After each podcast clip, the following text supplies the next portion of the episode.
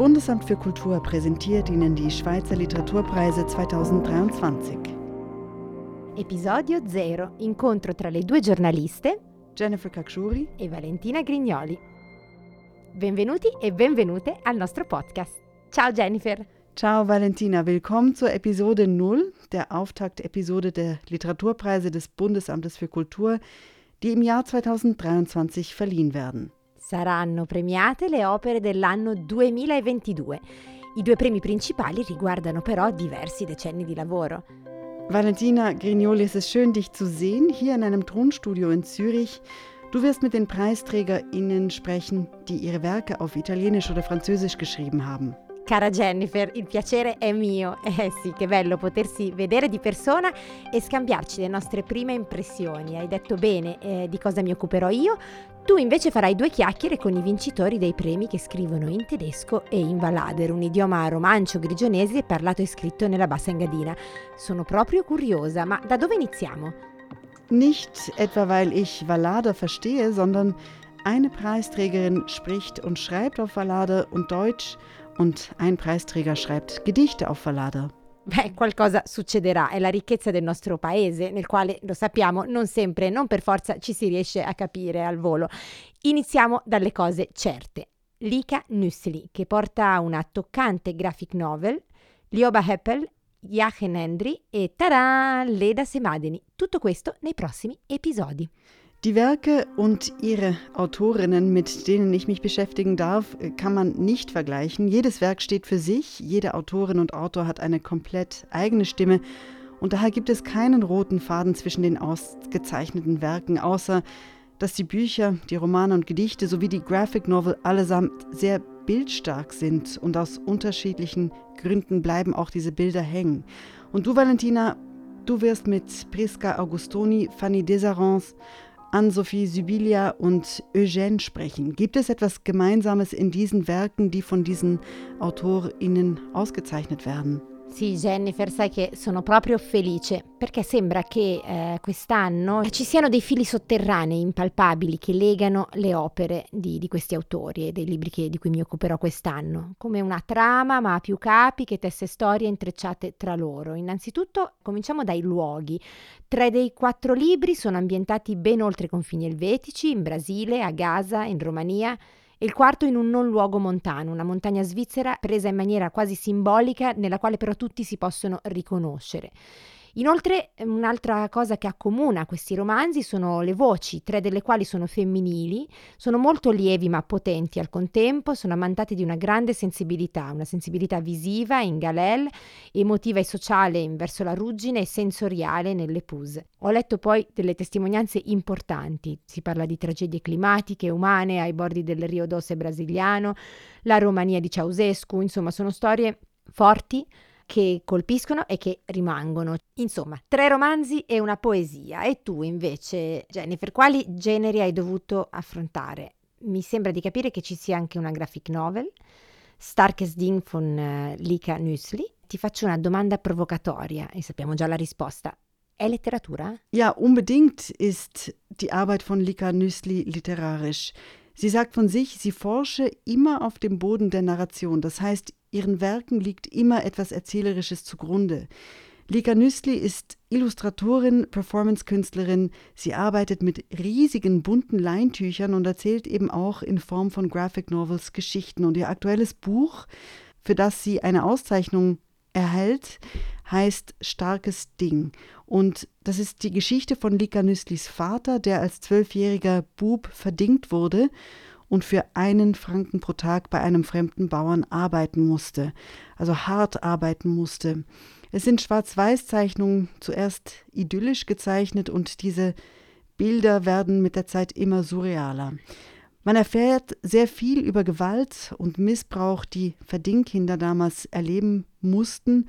Und diese Welt, die Lika Nüssli aus Text und Bild zu Papier gebracht hat, ist nicht nur die Geschichte ihres eigenen Vaters, es ist auch ein Stück Schweizer Geschichte und es ist ein Blick auf eine ziemlich düstere Zeit. Wow, sembra fantastico. Und bei dir, Eugène, wer ist das? Eugène, sì, anche in questo caso parliamo di una storia forte di, di, migrazione. Eugène è uno scrittore, è nato a Bucarest, è arrivato in Svizzera a sei anni e oggi vive a Losanna. È un autore di libri per ragazzi e adulti, di opere teatrali, racconti e insegna all'Istituto svizzero di letteratura di Bienne oggi. In Lettre à mon dictateur, l'opera con cui ha vinto il premio svizzero di letteratura, immagina di scrivere una lettera a Ceausescu per chiarire a se stesso un rapporto che lo tormenta. Che impatto ha avuto il dittatore nella sua vita? Che cosa gli deve? Es klingt traurig und nach schwerer Kost. Ma in realtà, sai, c'è molta ironia e molta sincerità nel suo racconto. Il suo percorso di migrante e poi di scrittore infatti è narrato in modalità burlesca e come spesso accade questo va ancora più a segno. Eugène evoca un'Europa tagliata in due dalla cortina di ferro, ma rivela anche i paradossi del nostro mondo apparentemente libero. Mentre Jennifer, la vincitrice tedesca del premio, si chiama Lioba Heppel, è autrice e poetessa e vive a Losanna e Berlino. Ma raccontami qualcosa di più di lei. Ja, der Roman von Lioba Hapel, der eine Auszeichnung erhalten wird, heißt Pommes frites aus der Hölle, also so heißt der Roman der Autorin und es ist ein Buch, das große Ambivalenzen auslöst und das man aber gleichzeitig nicht weglegen kann. Der Inhalt ist unfassbar, man möchte aber unbedingt wissen, wo die Geschichte langgeht. Und ganz kurz noch, das ist ein Roman, der auch für den Schweizer Buchpreis 2022 nominiert war. Comunque il titolo mi incuriosisce tantissimo. Di cosa si tratta? Der Protagonist wird Pommi oder Pomfritz genannt. Er sitzt im Gefängnis und schreibt Briefe an seinen Vater, an den er eigentlich keine Erinnerung mehr hat. Pomfritz sitzt im Gefängnis, denn er hat einen Mord begangen, und zwar an seiner eigenen Mutter. Aber nicht nur das, Pomfritz hat auch noch die Fingerkuppe seiner Mutter gegessen. Mm, cannibalismo e matricidio, eh, questo eh, direi che è un buon materiale letterario.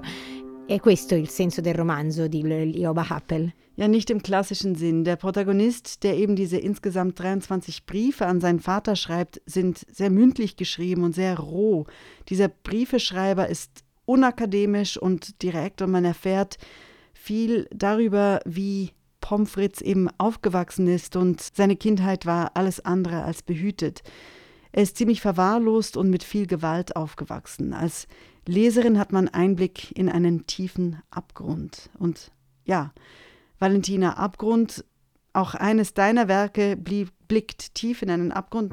Gli abissi no, io direi piuttosto l'opposto. Ti propongo di salire sulle vette con il romanzo di Fanny Desarsin. Lei è un'autrice nata nel 1993, quindi è molto giovane, è diplomata in arti visive alla Haute École di Arte Design di Ginevra e il suo libro eh, ci porta proprio in cima. Ci sono dei nomi immaginari di luoghi, ma ben presenti sulla pagina grazie a una lingua che sa rendere con esattezza elementi visivi e sensazioni fisiche legate all'escursionismo.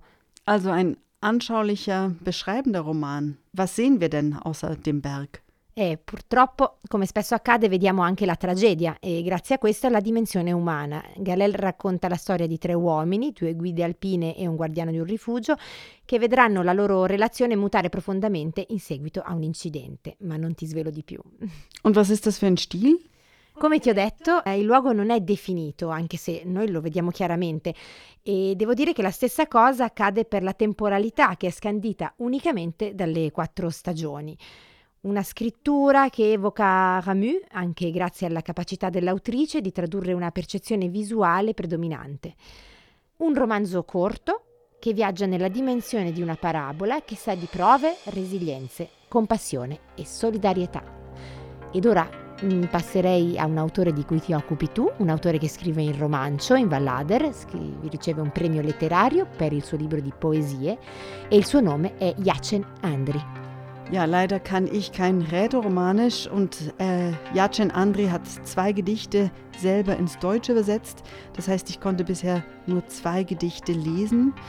Und ja, demnächst erscheint eine dreisprachige Ausgabe von diesem Gedichtband, das ausgezeichnet wird unter dem Titel Nur mit Bleistift. Dreisprachig erscheint dieses Bändchen und das ist in diesem Fall romanisch, italienisch, französisch. Ob und in welcher Form das Deutsche vertreten sein wird, sei noch nicht entschieden, hat mir Jacen Andris Verlegerin geschrieben. Jedenfalls sei für sein Werk das rätoromanische Zentral, Klang, Melodie, Rhythmisierung und Reim seien von grundlegender Bedeutung und in den Übersetzungen geht natürlich einiges davon verloren. Questo per quanto riguarda la forma, invece il contenuto? Das Thema der Existenz sei zentral in diesem Gedichtband, beleuchtet von allen Seiten. Die zwei Gedichte, die ich auf Deutsch lesen konnte, handeln im ersten Fall von einem Jungen, der einen prägenden identitätsstiftenden Moment während einer Metzgete erleb erlebt hat. Und das zweite Gedicht, das ich lesen konnte in deutscher Übersetzung, handelt von einer imaginierten Erinnerung an das allererste Wahrnehmen von Schneeflocken. Ja, und Schneeflocken lese ich als Symbol der Vergänglichkeit und klar, eine imaginierte Erinnerung hat auch immer etwas mit Fiktion zu tun. Aber interpretieren wollen wir an dieser Stelle noch nicht. Man wird mehr Konkretes zu diesem auch optisch sehr schön Gedichtband erfahren, wenn du oder ich mit Jacen Andri über nur mit Bleistift sprechen. Chiederemo quindi direttamente all'autore con chi di noi desidera parlare e in quale lingua.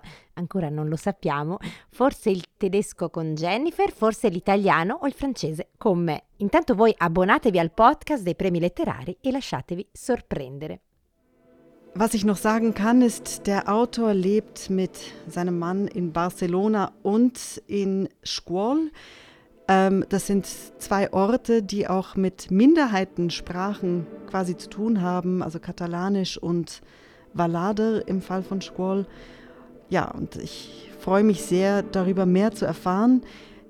Dieses in zartrosa Leinen gebundenes und in leicht grauer Farbe gedrucktes Büchlein sei ein Herantasten an die Freiheit jenseits von Konventionen und Konformität, die eigenen Gedanken zu denken und das eigene Leben zu leben. Das ist aus der Laudatio über Jacen Andris Werk.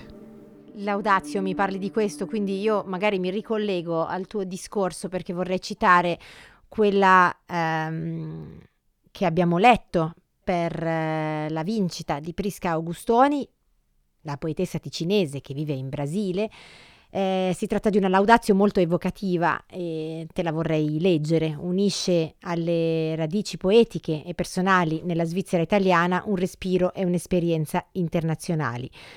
Verso la ruggine, la sua raccolta fin qui più matura e originale mette a frutto questa qualità. Tra i migliori esempi in lingua italiana di ecopoesia, il libro elabora i riferimenti a fatti reali attraverso un'intensa ricerca espressiva.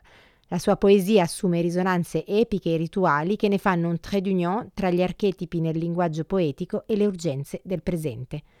Ich bin hängen geblieben beim Wort Ökopoesie. Was versteht man unter diesem Begriff? Ecopoesia, sì, perché racconta di una catastrofe ambientale, delle sue conseguenze sull'uomo, di questo ecocrimine. E parlandoci del Brasile ci parla metonimicamente dell'umanità tutta, come dice bene Fabio Pusterla nell'introduzione al libro. I fatti nel novembre 2015 crolla una diga nello stato di Minas Gerais e il contenuto tossico di un gigantesco bacino si riversa nel Rio Dose, il fiume principale della regione, devastandolo. È un canto tra il ferro, la ruggine, una scrittura poetica che scava però nell'umanità, è un libro importante davvero che porta in luce l'io lirico, ma anche la voce dell'altro, soprattutto nella seconda parte dell'opera. Du hast ganz zu Beginn dieser Aufzeichnung gesagt, dass die Romane, die du besprechen wirst, von Brasilien bis nach Gaza reichen. Eine steile Frage, weil die Werke wirklich nichts miteinander zu tun haben, aber wir wollen jetzt von Brasilien nach Gaza. Sì, infatti una delle caratteristiche di questi libri è raccontare l'io in luoghi diversi da casa, almeno questo è quello che mi sembra di raccogliere come impressione iniziale. È vero che qui facciamo un grande viaggio nel tempo, uh, un viaggio di tematiche, un viaggio proprio in cui ci passiamo da una realtà all'altra.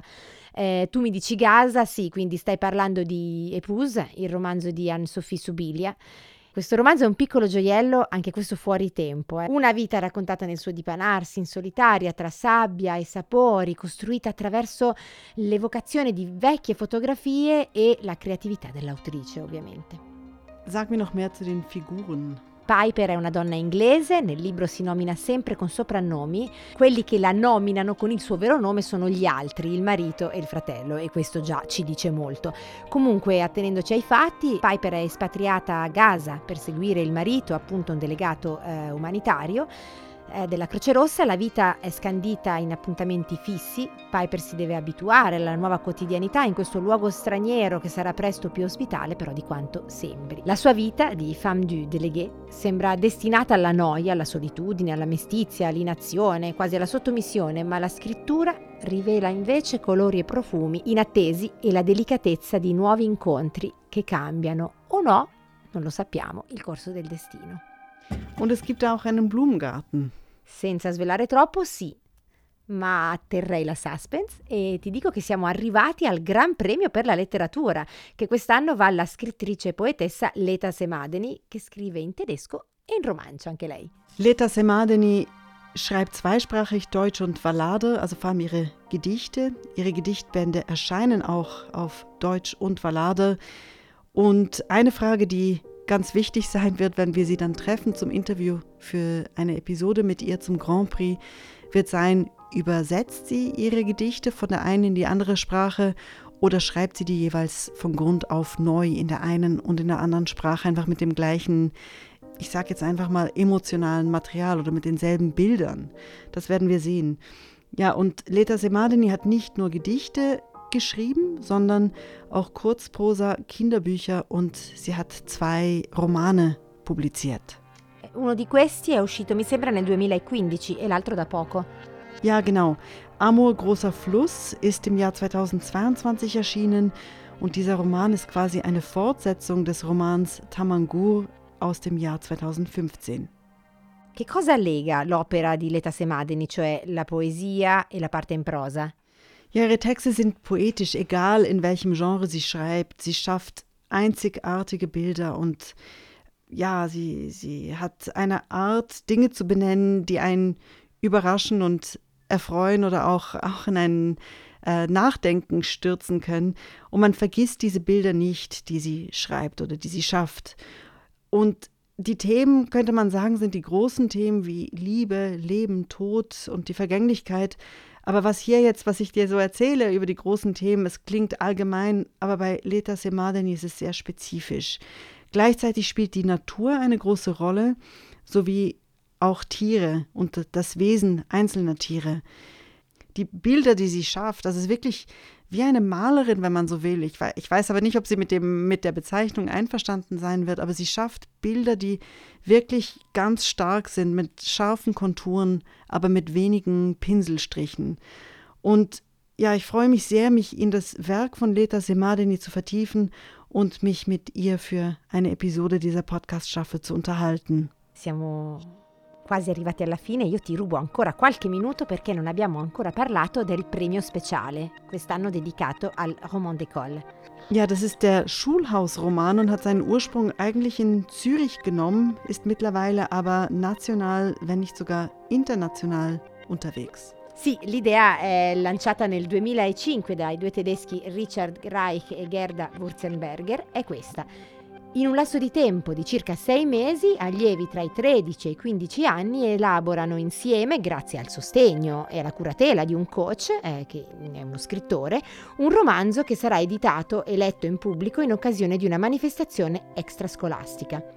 Eine einzigartige Gelegenheit, viele Hände zu haben, die schreiben und zu lernen und zu vermitteln. Esattamente, ma sai quanto possono imparare gli allievi l'importanza della parola, delle storie, dell'espressione di sé? A ogni tappa si discute, ci si ingaggia come classe, come individuo e i coach imparano dai ragazzi i nuovi linguaggi, le nuove perplessità. La relazione è fondamentale nella creazione. Dal 2009 esiste Roman d'école nella Svizzera francese e otto anni dopo è arrivato anche nei Grigioni e in Ticino e oggi sono più di 200 i romanzi nati dall'immaginazione delle classi svizzere. In un mondo dove popolano gli schermi trovo che sia una gran cosa per non parlare del coraggio e della confidenza ritrovata di chi ha difficoltà in scrittura e letteratura. Mit wem wirst du dich unterhalten von diesem Schulhausroman? Weil es sind ja mittlerweile sehr viele Leute dort involviert. Nel podcast che presenterà il Roman d'école parlerò con Thomas Sandoz e non vedo l'ora di saperne di più. Ja, wir sind, glaube ich, am Schluss dieser Episode 0 angelangt. Ich bin gespannt auf die folgenden Episoden und freue mich. Non siamo alla fine, ma siamo solo all'inizio di questo lungo viaggio nella letteratura svizzera che durerà un anno. State con noi, stay tuned.